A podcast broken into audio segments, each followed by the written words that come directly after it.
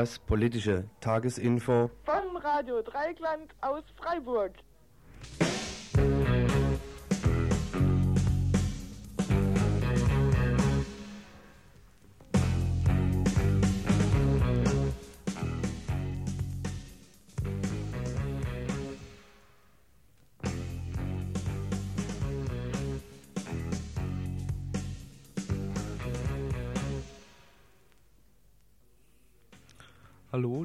Hörer und Hörerinnen von Radio Dreieckland auf 102,3 MHz. Ich begrüße euch nun zum Freitagsinfo am Freitag, den 23. Februar 1990, zum Info zwischen 6 und 7 Uhr. So, ich möchte jetzt nochmal einen kurzen Überblick über die Themen des heutigen Infos geben. Beginnen werden wir mit immer mit den Kurznachrichten. Die erste Kurznachricht ist ein Hinweis zum Seminar Perspektiven des Pazifismus in den 90er Jahren. Die neueste Nachricht zur Besetzung eines Schiffs von Kölner Frauen gibt es dann danach. Die Kita-Erzieherinnen in Berlin streiken. Was tun die Erzieherinnen in Freiburg? Dies ist das Thema des nächsten Beitrags. Über die neueste Entscheidung zum Asylrecht informiert dann die nächste Kurznachricht das Verbrennen der amerikanischen Flagge keine Straftat. Dies das Thema des folgenden Kommentars. Nach den Kurznachrichten dann die großen Themen des heutigen Tages. Der erste große Block befasst sich mit dem ökologischen Landbau in Freiburg und was die Stadt Freiburg in Sachen ökologischen Landbaus so alles machen kann. Der zweite Bericht handelt dann von den Wahlen in Nicaragua am Sonntag. Der Bericht liefert Hintergründe über die Parteien, die an den Wahlen teilnehmen werden und wie die politische Situation in Nicaragua ausschaut und was alles von den Wahlen abhängt. Der letzte Beitrag befasst sich dann mit dem alljährlichen Wiener Opernball in Österreich. Auch da kam es gestern wieder zu schweren Ausschreitungen und Verletzungen. Äh, dazu ein Live-Interview aus Österreich. So, und das war jetzt der Überblick über das heutige Info. Verantwortlich für das Info waren Rita, Christoph, Ralf und Joachim.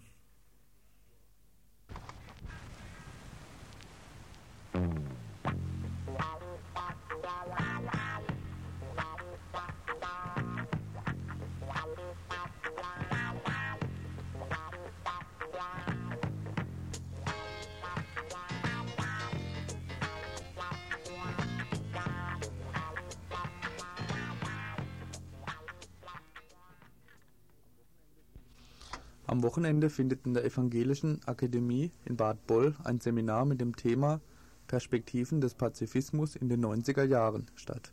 Veranstaltet wird dieses Seminar von der Initiative Ohne Rüstung leben. Die Zielsetzung ihrer Veranstaltung stellen Sie jetzt selbst dar.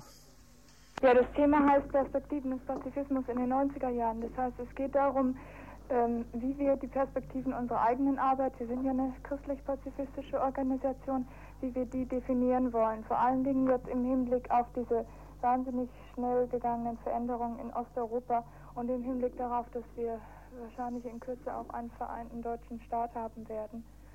Und Zielsetzung ist, wir haben natürlich auch eine inhaltliche Position, Zielsetzung ist bei uns, dass wir die Entmilitarisierung unseres Staates zunächst einmal fordern und dann auch hoffen, dass die Leute aus der DDR, die Referenten aus der DDR, die dabei sein werden, auch ein entsprechendes für den Teil ihres Deutschlands mitfordern.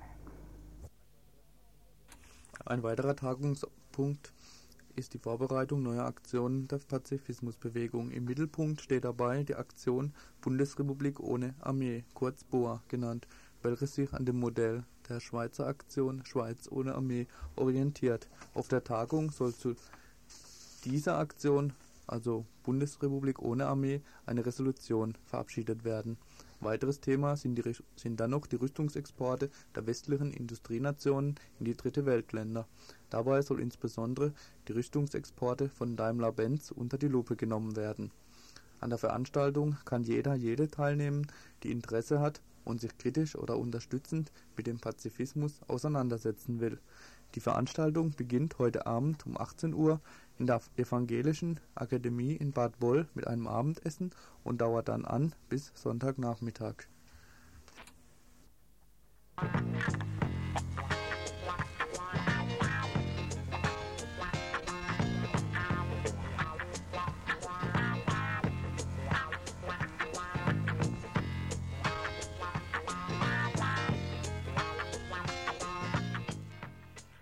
Vor der nächsten Kurznachricht möchte ich noch darauf hinweisen, dass natürlich alle Hörer und Hörerinnen hier im Studio anrufen könnten unter der Nummer 31028. Nochmal 31028. Meldet euch, wenn ihr Kritik oder Anregungen zur Sendung habt.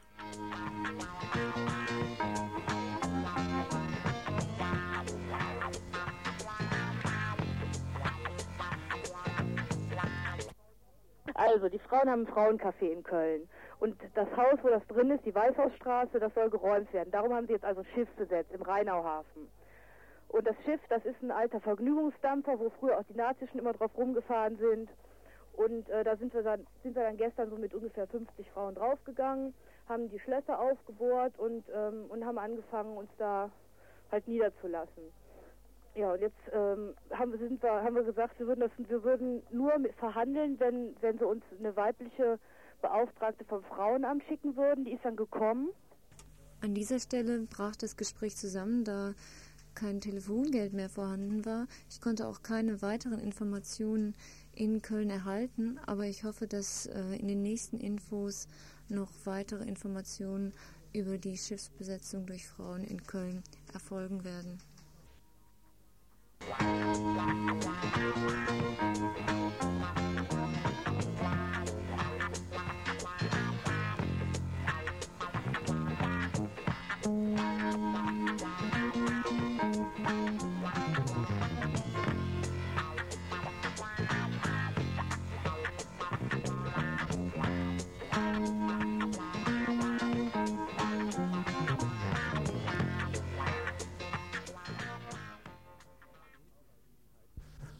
Unzufriedenheit mit ihren Arbeitsbedingungen wird zunehmend aus den Reihen der Erzieher und Erzieherinnen laut.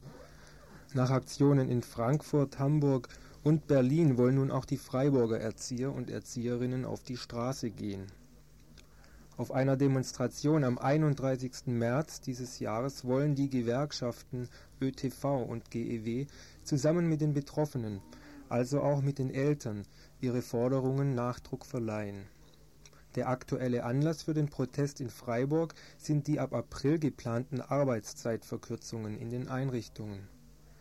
ÖTV-Sprecher Rainer Koch wirft den Trägern der Einrichtungen vor, die Idee der Arbeitszeitverkürzung falsch umzusetzen. Bei der Umsetzung der Arbeitszeitverkürzung sind wir als ÖTV der Meinung, dass es nicht zu Lasten der Öffnungszeiten und der betroffenen Mitarbeiter gehen darf. Weil teilweise haben wir bisher erlebt, dass halt Öffnungszeiten verkürzt wurden, dass kein neues Personal angestellt wurde und dass Vorbereitungszeiten, die notwendig sind, gekürzt wurden. Das heißt, der Arbeitsdruck auf die Mitarbeiter der Einrichtungen wächst, Arbeitsplätze jedoch werden nicht geschaffen. Rainer Koch sieht hier den Grundstein zu einem Erziehernotstand gelegt. Doch nicht nur die geplanten Verkürzungen bei den Arbeits- und somit auch Öffnungszeiten schürt die Unzufriedenheit der Betroffenen tarifvertragliche Regelung von Vorbereitungszeit und Arbeitszeit, Reduzierung der Gruppengröße, aber auch die Bezahlungsstruktur sind dringende Anliegen. All das geht bei der jetzigen Handhabung nicht zuletzt auf die Kosten der Kinder. Die stehen in Berlin schon seit sechs Wochen vor den verschlossenen Türen ihrer Kindertagesstätten. Dort wird nämlich gestreikt. Die Berliner Erzieher und Erzieherinnen fordern einen Zusatztarifvertrag, in dem die Arbeitsverhältnisse und bessere Bezahlung festgeschrieben werden. So weit wollen die Freiburger noch nicht gehen. Rainer Koch hält es als nächsten Schritt für notwendig, den bestehenden Tarifvertrag erst einmal beschäftigungswirksam umzusetzen.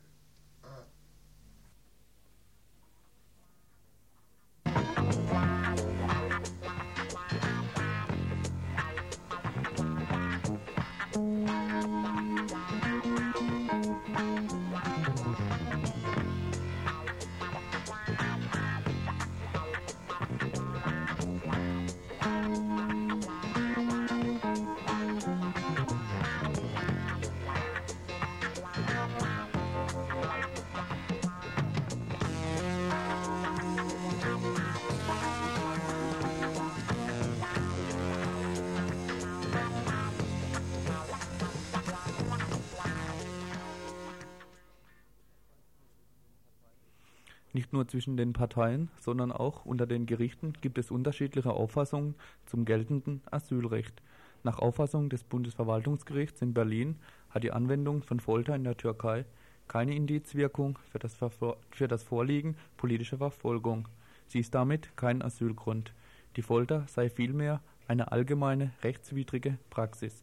Diese Rechtsprechung hatte für Asylbewerber die brutale Konsequenz, dass sie Aussicht auf auf Asyl in den Ländern am geringsten ist, in denen die Menschen am meisten gefoltert werden. Dieser absurden Rechtsprechung hat gestern das Bundesverfassungsgericht in Karlsruhe einen Riegel vorgeschoben. Zwar sei die Folter für sich besehen noch kein Asylgrund, doch wenn Folter bei politisch motivierten Straftaten verschärft angewendet würde und in Verbindung mit der politischen Überzeugung stehe, sei sie asylerheblich. Welche Motive ein Staat für die Folter habe, sei für die Asylerheblichkeit ohne Belange. Die Verfassungsbeschwerde des kurdischen Flüchtlings wurde dennoch zurückgewiesen, da er sowohl in der Türkei als auch in der Bundesrepublik terroristische Gewalttaten unterstützt hätte. In diesem Fall suchen, suche der Flüchtling so wörtlich nur einen neuen Kampfplatz, nicht jedoch den Schutz und Frieden des Asylrechts. Für solche terroristische Aktivitäten genügt indessen nicht die bloße Bekundung von Sympathie oder das Werben um Verständnis, sondern für die politische Betätigung sieht das Gesetz die Grenzen der hier gültigen Rechtsordnung. Nur eines vergaßen die Richter zu bemerken, dass nämlich die Grenzen für die politische Betätigung von Ausländern in diesem Staate besonders eng gezogen sind. Was als politische Betätigung für einen Deutschen noch erlaubt ist, gilt noch lange nicht für Ausländerinnen. Sie sind eben nur Menschen zweiter Klasse, ohne die gleichen politischen Rechte wie deutsche Menschen. Daran hat auch die neueste Rechtsprechung des Bundesverfassungsgerichts nichts geändert.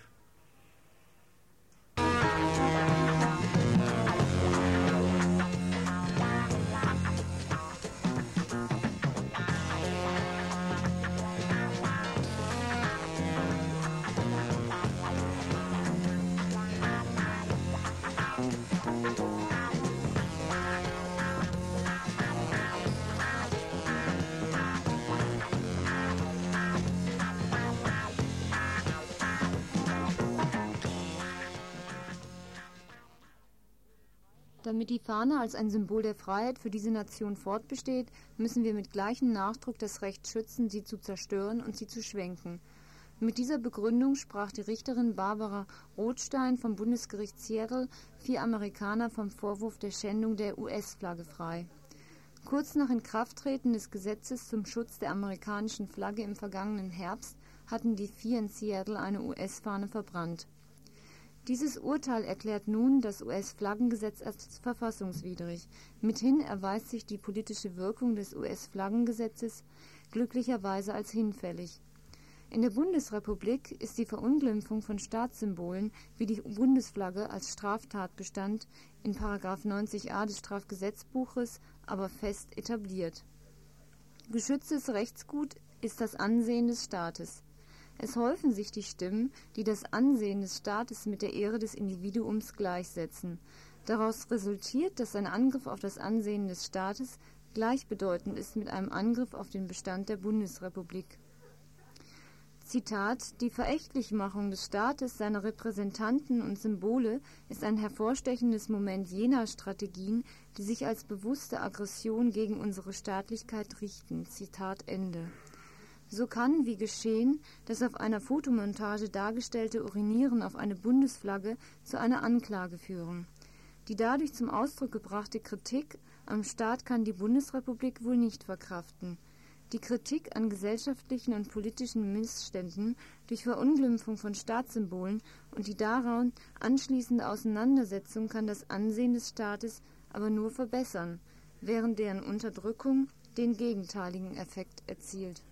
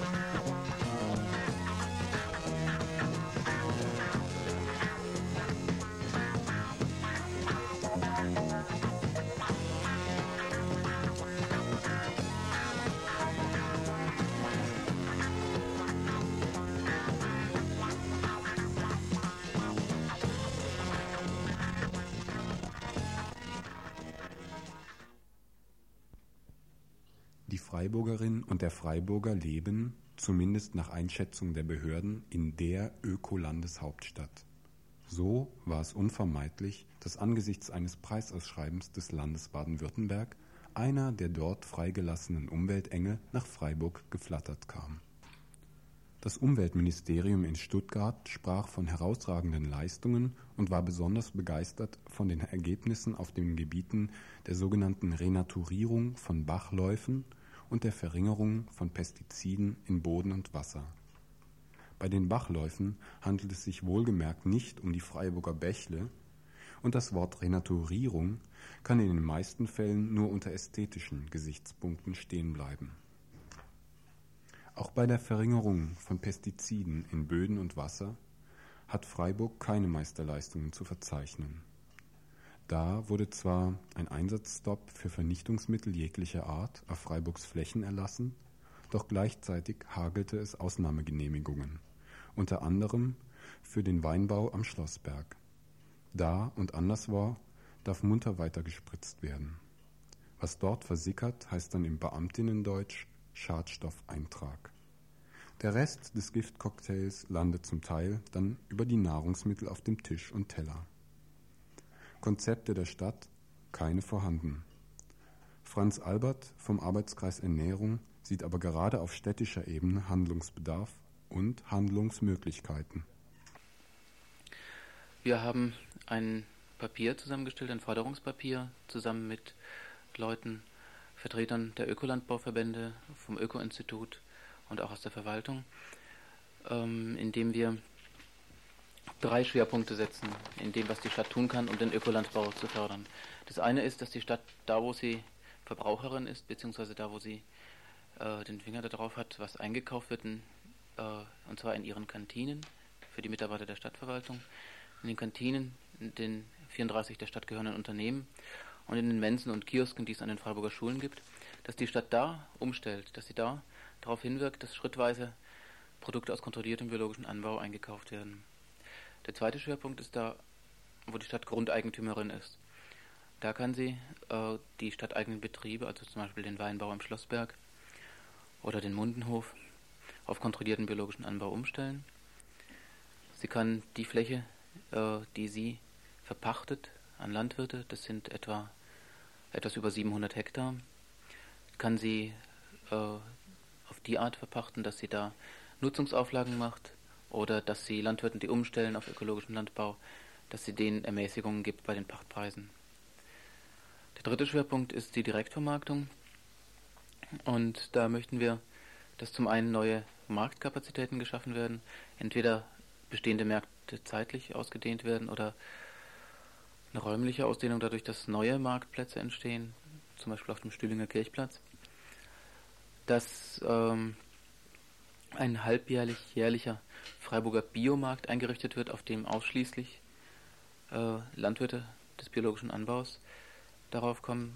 Das soll so ein bisschen mit Messecharakter sein. Vielleicht ist ja bekannt diese eine Messe in Rufach im Elsass, die immer im Juni stattfindet. So ein bisschen mit Kleinkunst, mit Informationsangebot und eben hauptsächlich eben Lebensmittel aus kontrolliertem biologischen Anbau.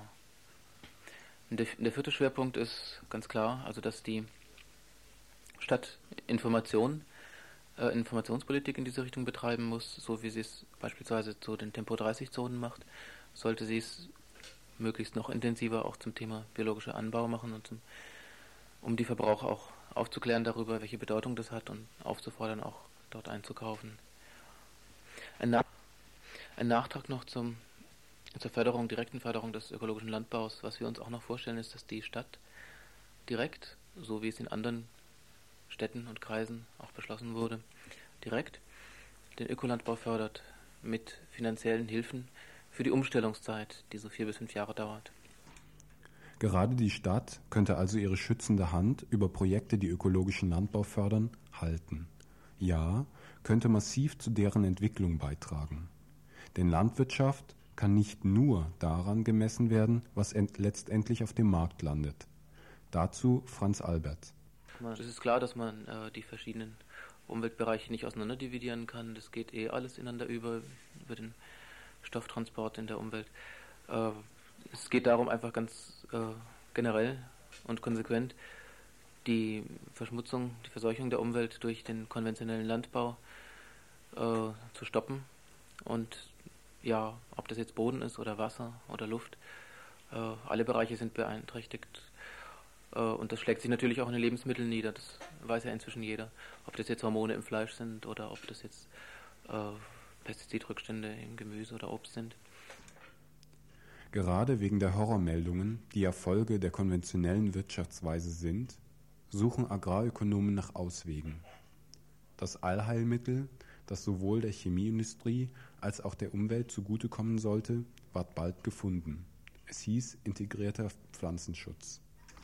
Franz Albert dazu.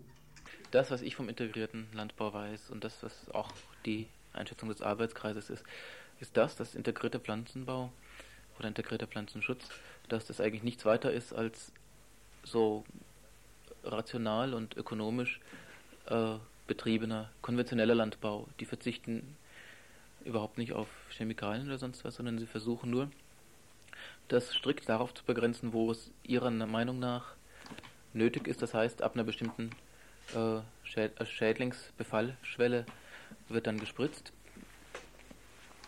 Mm, wir gehen eben davon aus, dass es möglich ist, ohne Chemie auszukommen und ohne Kunstdünger.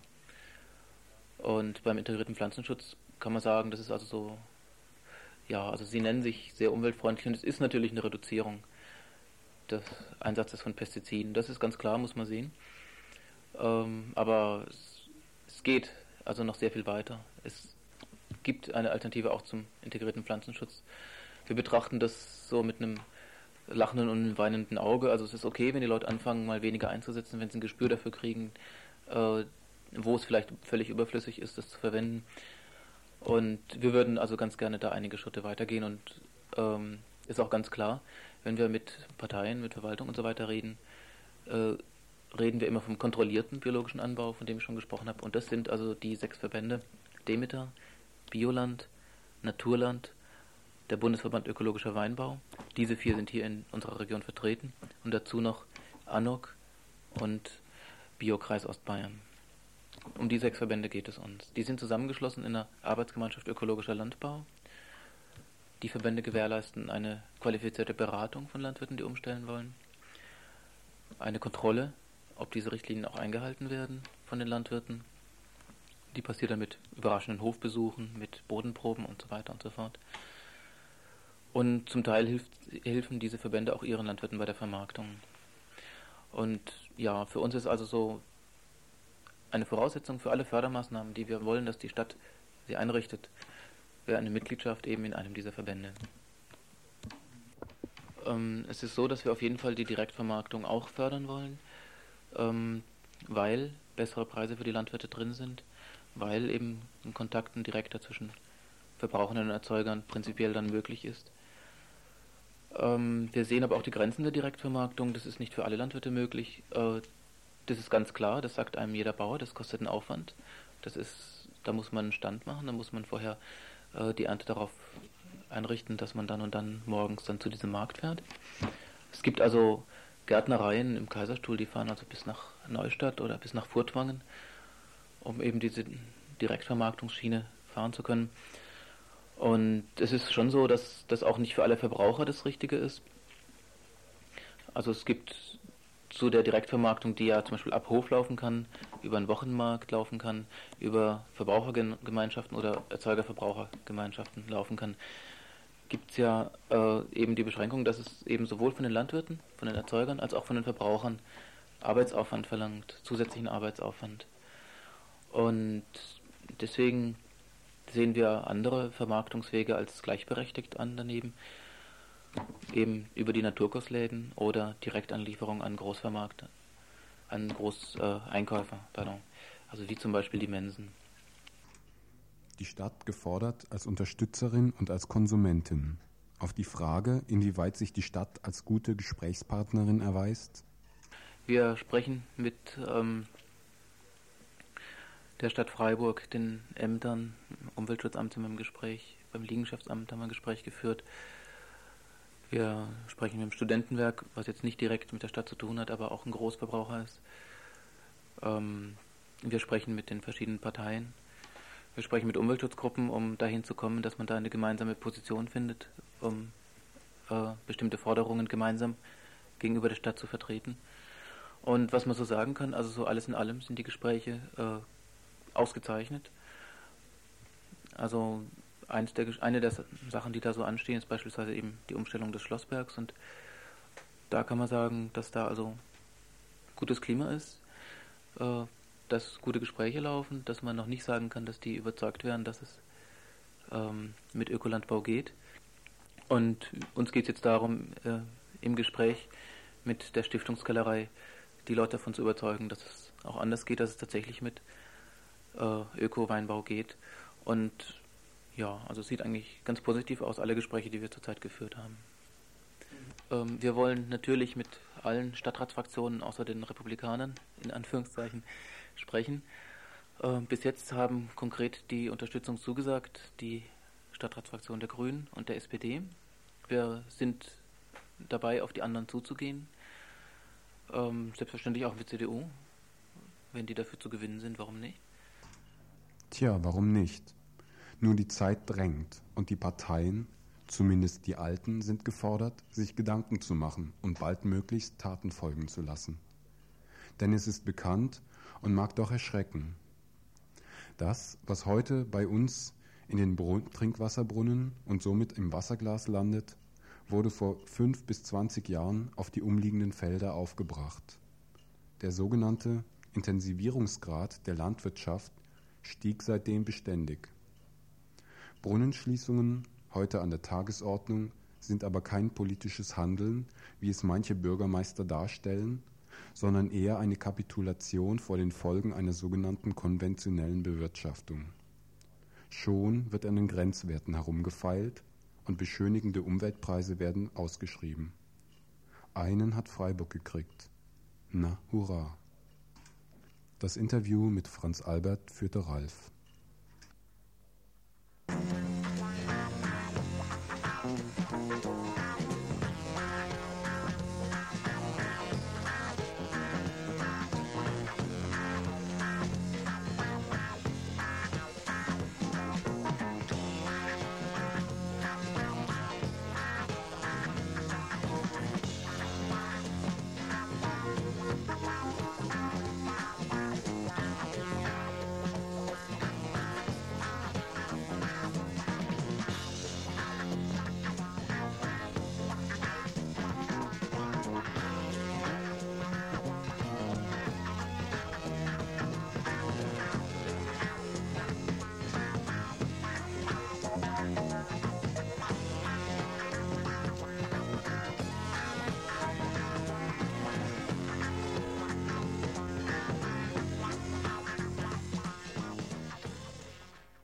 Die ganze Welt starrt zurzeit auf die Annäherung von Ost und West. Die alten Feindbilder von Kommunisten und Kapitalisten scheinen sich aufzulösen.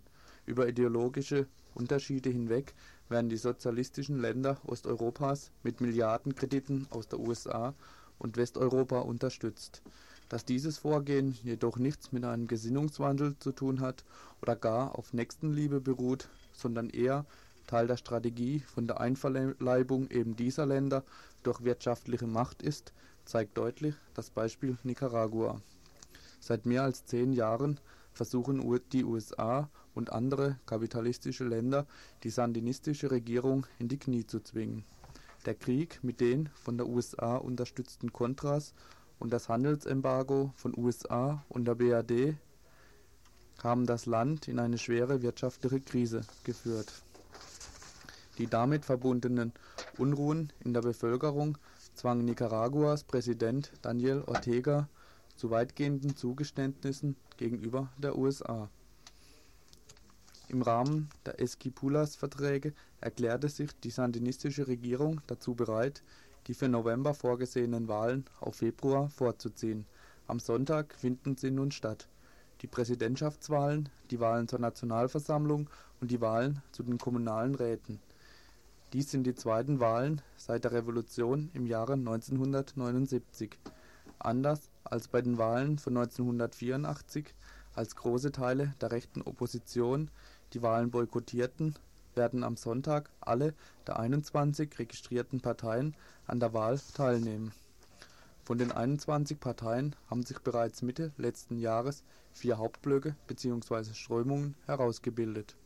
Diese vier Blöcke möchte ich jetzt mal kurz vorstellen. Links von der Sandinistischen Partei gibt es die marxistisch-leninistische Bewegung der Volksaktion, dann noch die Revolutionäre Arbeiterpartei und die Bewegung der Revolutionären Einheit. Die letztere wurde hauptsächlich von unzufriedenen Frente Sandinista-Anhängern gegründet. Ihr Präsidentschaftskandidat ist Moses Moises Hassan, ehemaliges Mitglied der ersten Regierungsjunta Sie, wer sie werfen den Sandinisten Selbstzufriedenheit, mangelnde Flexibilität und Korruption vor. Rechts von Frente Sandinista kandidiert die Christsoziale Partei unter dem gemäßigten Eric Ramirez. Diese wird von der Christlich-Sozialen Volkspartei, von den liberalen Parteien und von der Miskito-Organisation Yatama unterstützt. Zu diesen zu diesen Zentrumsparteien kann auch die Demokratisch-Konservative Partei gezählt werden, welche von den kleineren und mittleren Unternehmen unterstützt wird. Diese beiden genannten Blöcken dürften allerdings auf den Wahlausgang keinen Einfluss haben. Hauptkonkurrentin für die Sandinistische Partei ist vielmehr die Nationale Oppositionsunion (Unión Nacional Opositora, kurz UNO genannt). Sie vereint heute elf Parteien der rechten und ultrarechten USA-Freunde, den Unternehmerverband und, zum Staunen aller, auch zwei linke Gruppierungen, die Sozialistische Partei und die Kommunistische Partei Nicaraguas. Präsidentschaftskandidatin dieser rechten Oppositionsunion ist Violeta Chamorra, Herausgeberin der Rechtszeitung La Prensa, die Witwe des 1978 von Somoza ermordeten La Prensa-Verlegers Pedro Joaquin war 1979 selbst Mitglied der fünfköpfigen Regierungsjunta. Eine weitere herausragende Figur der UNO ist auch noch Alfredo Cesar, Ex-Mitglied der Kontraführung. Er kehrte erst im Juni nach Nicaragua zurück und wurde zugleich Geschäftsführer der rechten Sozialdemokratischen Partei. Der Wahlkampf der UNO erschöpft sich in Hetzkarpaden gegen die Sandinisten. Anstelle der, wie sie sagt, sandinistischen Diktatur verspricht sie eine wirklich demokratische Revolution der Nation. Wie eine solche Demokratie aussehen soll, macht die Präsidentschaftskandidatin Violeta Chamorra selbst deutlich. In ihrer Zeitung La Prensa hat sie den Parteien des Mittelblocks eigene Wahlkampfwerbung verboten. In ihrem Wahlkampfpapier durfte auch die Forderung nach einer Generalamnestie nicht fehlen. Dass damit die Kontras gemeint sind, steht außer Frage. Über mangelnde finanzielle Mittel braucht das rechte Wahlbündnis nicht klagen. Die USA zahlten der UNO im Juni bereits 2,5 Millionen Dollar, hinzu kamen schätzungsweise 5 Millionen Dollar, die über den CIA und seine dunklen Kanäle in die Opposition flossen. Im Oktober beschloss der Kongress dann nochmals 9 Millionen Dollar Wahlhilfe. 5 Millionen Dollar werden über die CIA nahe Stiftung NED National Endowment of Democracy verteilt.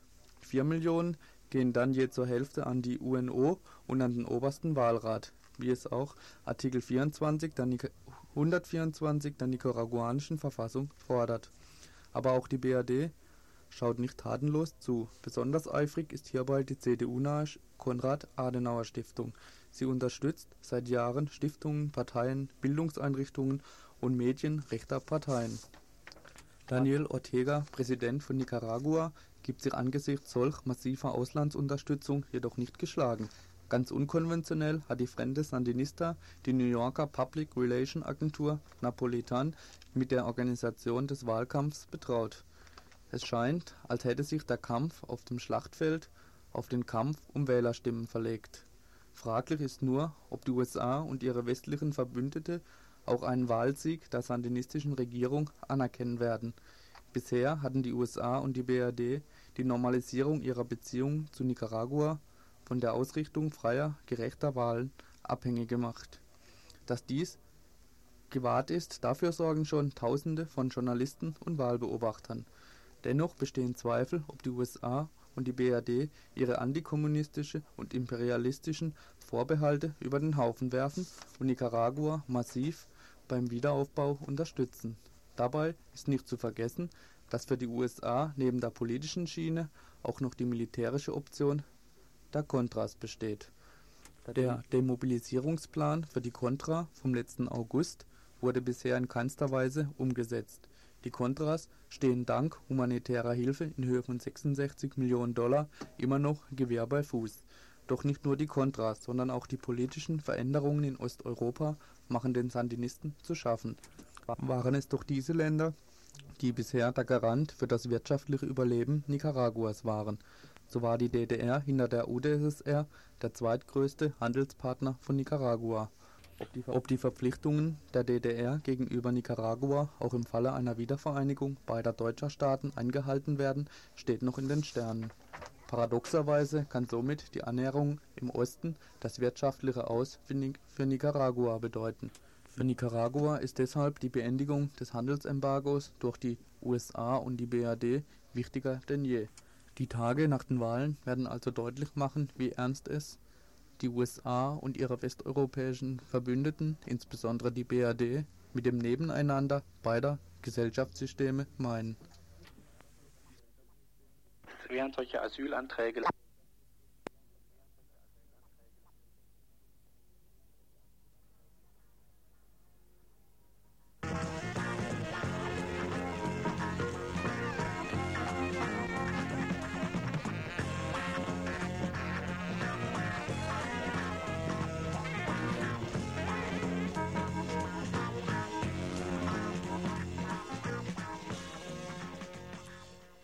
noch eine Durchsage geben zu dem Beitrag über ökologischen Landbau. Ihr könnt diesen den AK Arbeitskreis Ernährung, der dem BUND angegliedert ist, erreichen unter dem Bundtelefon 35 25 4 nochmal 35254, wenn ihr dort nach Marianne verlangt. Der Arbeitskreis Ernährung trifft sich jeden zweiten Mittwoch des, Monats in der Bund Regionalgeschäftsstelle Wilhelmstraße 24a. Dort treffen sie sich um 19 Uhr.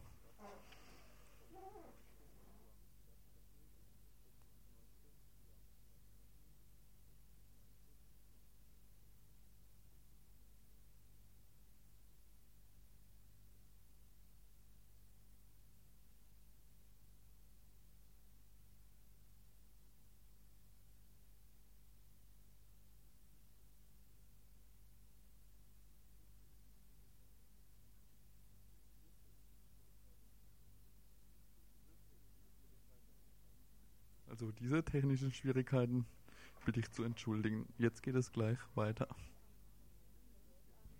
Gestern Abend waren die Prominenz der Geldadel führende Politiker zum alljährlichen Prunkspektakel, dem Wiener Opernball, angereist. Alljährlich draußen ein Riesenaufgebot von Polizisten. Insgesamt waren 3000 Polizisten im Einsatz. Das Gebiet rund um die Oper, das heißt mehrere Straßenzüge, waren abgeriegelt. Eine Demonstration der Staats- und Polizeimacht. Demgegenüber nahmen an der ordentlich angemeldeten Demonstration über 3000 Demonstrantinnen teil. Von Anfang an wurden sie von Neonazis, die mit Feuerwerkskörpern, Messern, Stangen bewaffnet waren, angegriffen. Die Demonstrantinnen drängten die Neonazis zurück, die sich daraufhin hinter den Polizisten verschanzten und somit unter deren Schutz standen. Während der mehrstündigen Kundgebung gab es immer wieder Angriffe der Neonazis, die sich dann stets hinter den Polizisten zurückzogen. Dies rief einen großen Unmut und Zorn hervor, so dass es zu Konfrontationen gekommen ist. Die Polizei hat hierbei regelrecht Menschenjagden auf die Demonstranten veranstaltet. Nach offiziellen Angaben der Polizei wurden 69 Menschen verletzt, davon 60 Polizisten. Tatsächlich hat es aber einen Sanitätsdienst an der Technischen Universität gegeben, danach sind jedoch mindestens 60 Verletzte von Demonstranten und Passantinnen dokumentiert. Heute Nachmittag sprach Radio Dreieckland mit Willi Stelzhammer von der Zeitung zusammen in Wien. Wer organisierte die Demonstration? Gegen was richtete sich die Demonstration? Welche Forderungen wurden erhoben?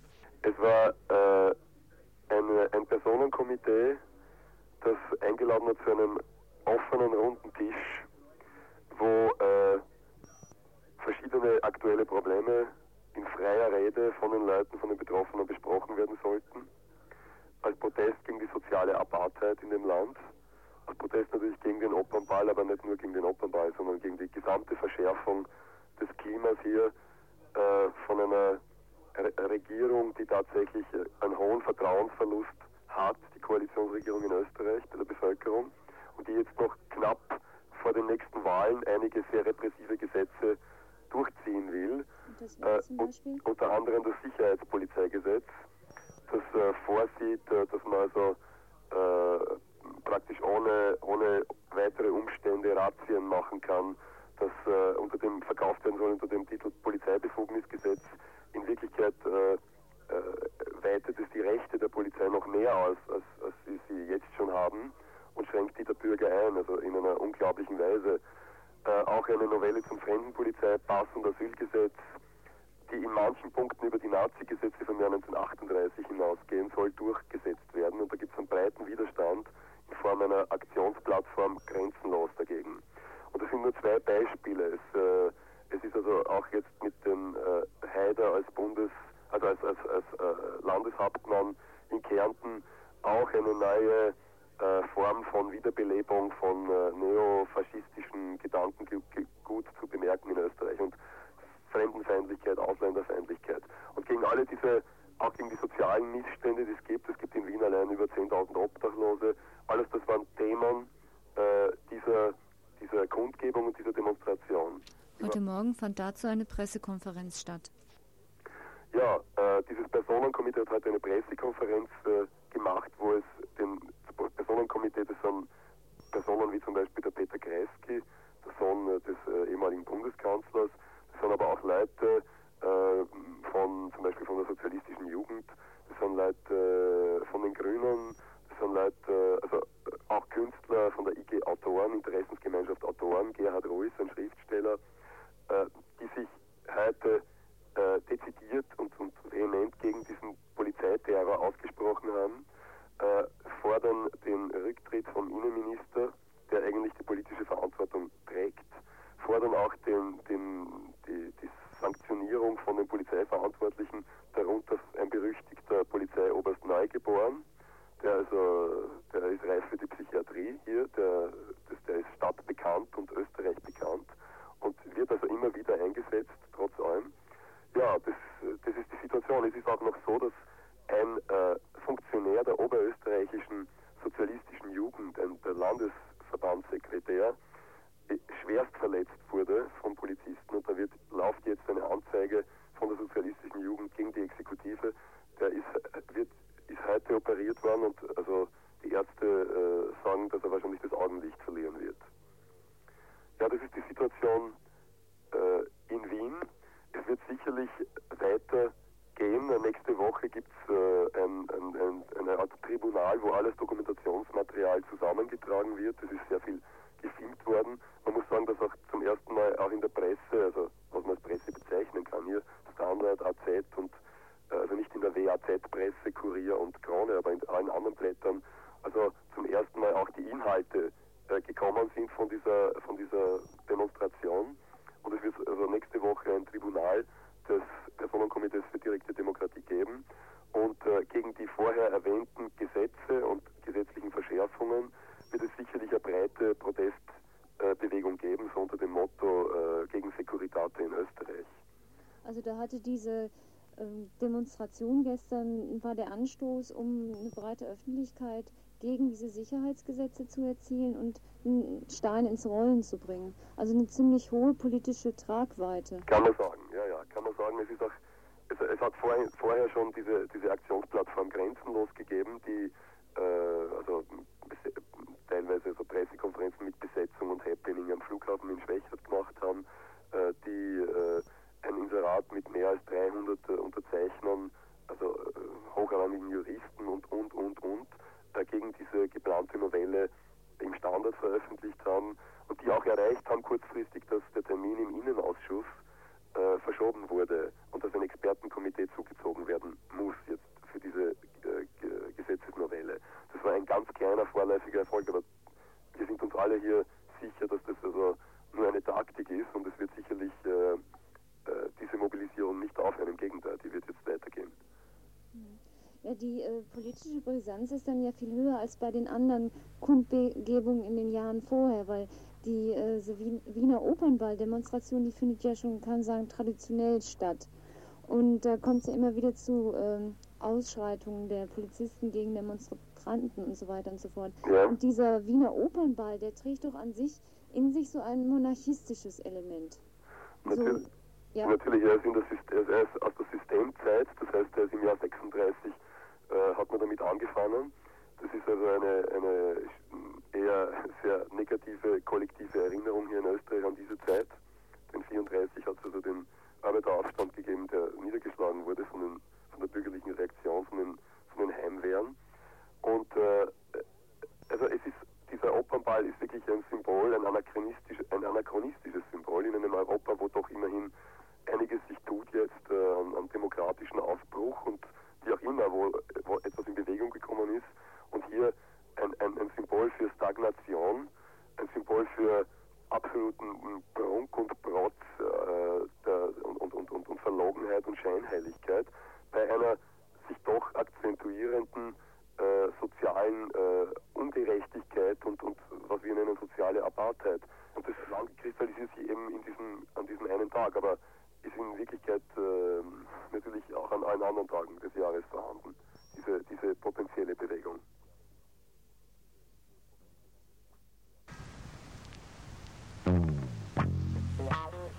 Wow.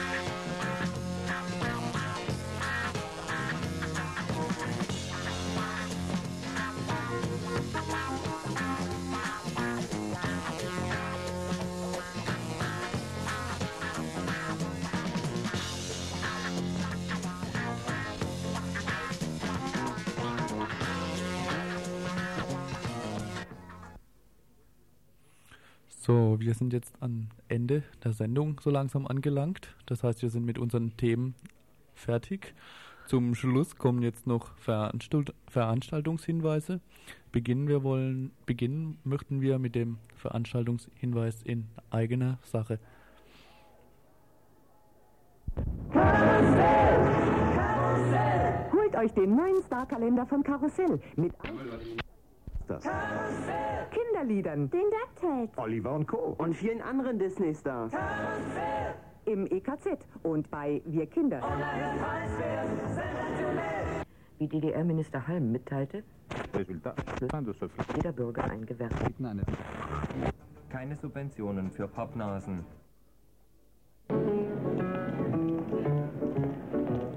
Radiobummel.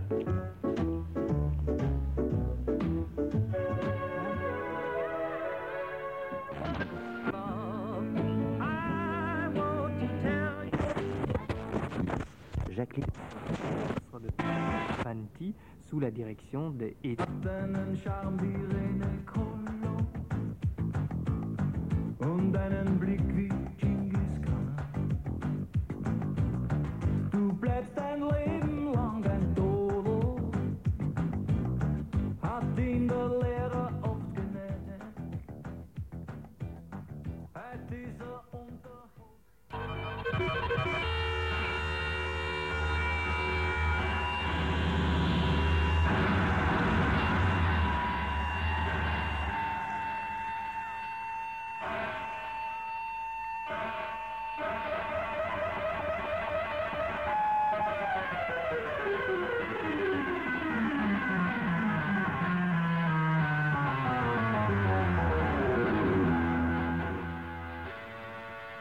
Jahre lang war es in Kraft. Vier Jahre lang wurde getestet im privaten Rundfunkbereich. Noch in diesem Jahr soll das Landesmediengesetz novelliert werden. Wohl nach dem Geschmack der Mediengiganten und der Zeitungsverleger. Diese kontrollieren zwar längst den Löwenanteil am baden-württembergischen Privatrundfunk, doch streben sie noch nach einer landesweiten Senderkette, die endlich das große Werbegeschäft unter minimalem Aufwand ermöglichen soll.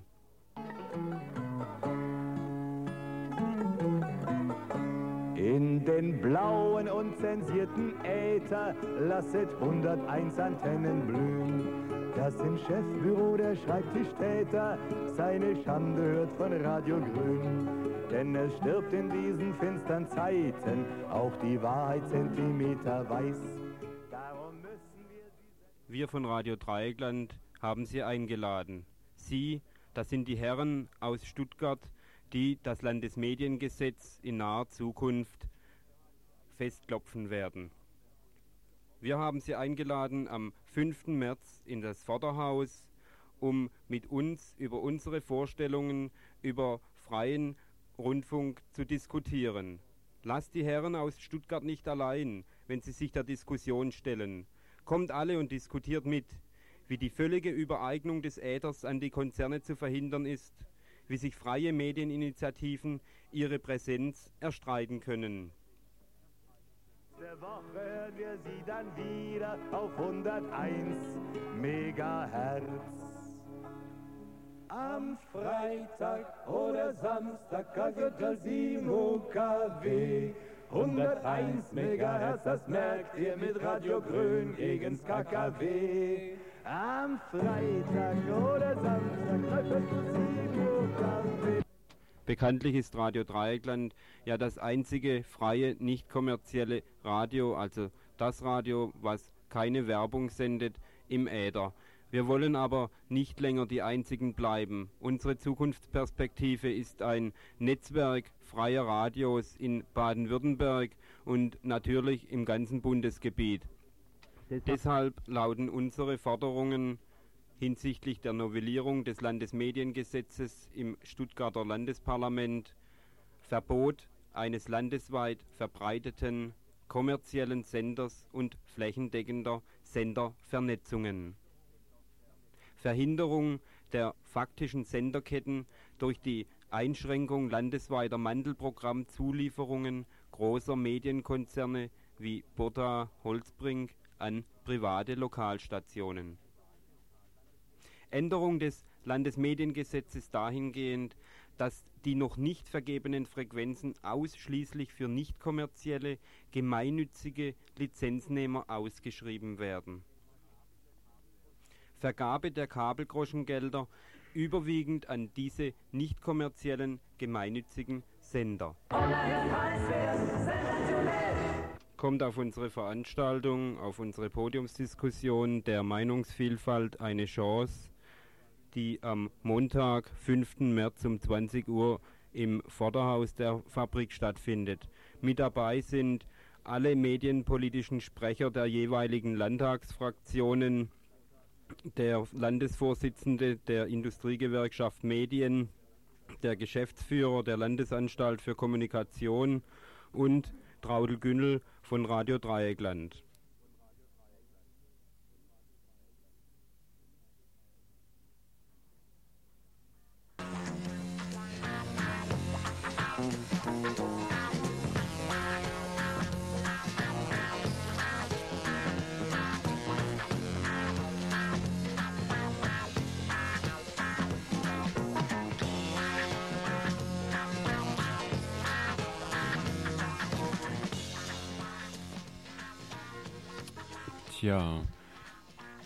Sind die Nachfolgerinnen und Nachfolger von der Elswelle noch nicht da.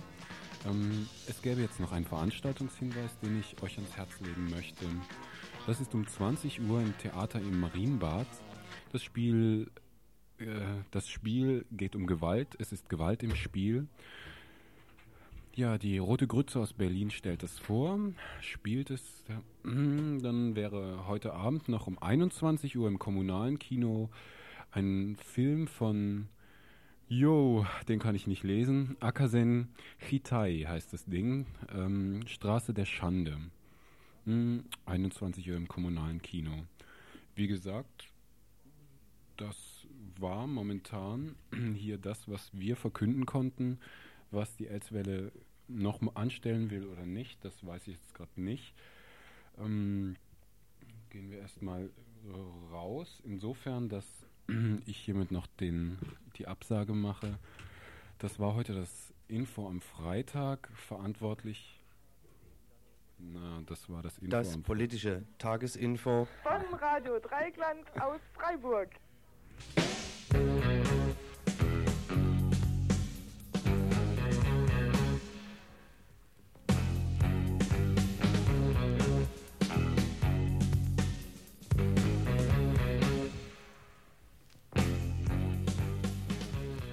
Ja, und verantwortlich waren Ralf, Rita, Christoph und Joachim.